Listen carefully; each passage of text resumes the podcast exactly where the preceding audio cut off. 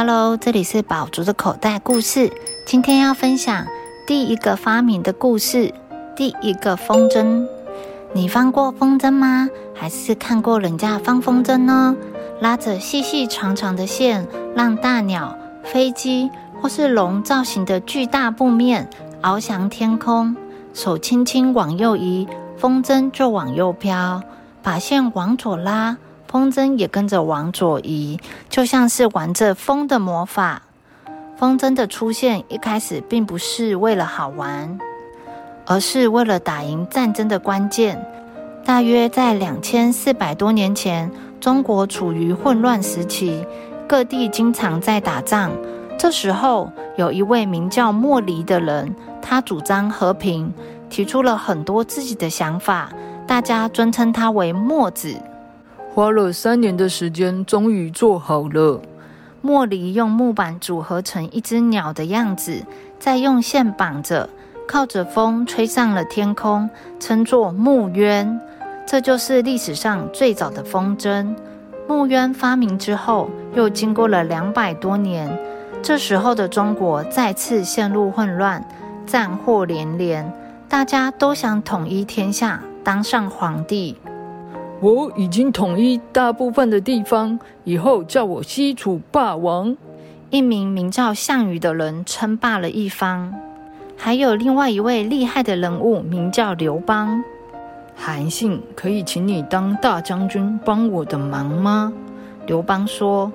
刘邦有很多朋友和他一起打天下，他听从朋友的推荐，请韩信负责统领军队。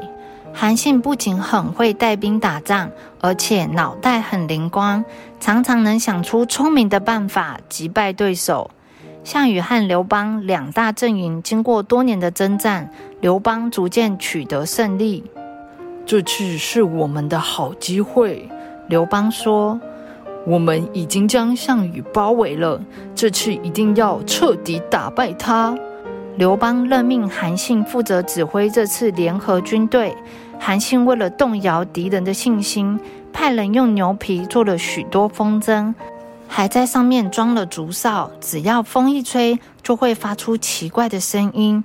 到了晚上，把它们放到天空，飘在敌人的军营上方。韩信启动了神秘的作战计划，大家听我命令，时间一到就大声唱歌。韩信要大家唱的歌是敌人项羽的家乡歌谣。夜晚时分，项羽的军队突然听到了黑暗的天空上传来怪异的声响，四周还传来熟悉的曲调。怎么有这么多人在唱故乡的歌？难道刘邦已经征服了我的家乡？大家都被抓来了？项羽大吃一惊，害怕又伤心。他试图趁着黑夜冲出层层包围，虽然辛苦逃出重围，不过最后项羽还是被打败了。刘邦也因此统一天下，建立了汉朝。早期风筝主要都是用木片或是竹片做的。到了一千九百年前左右，一名叫蔡伦的人发明了纸张。于是，风筝也改良成用纸张和木片或竹片结合而成。到了一千四百多年前，地方发生了叛乱，叛军包围京城，困住了皇帝。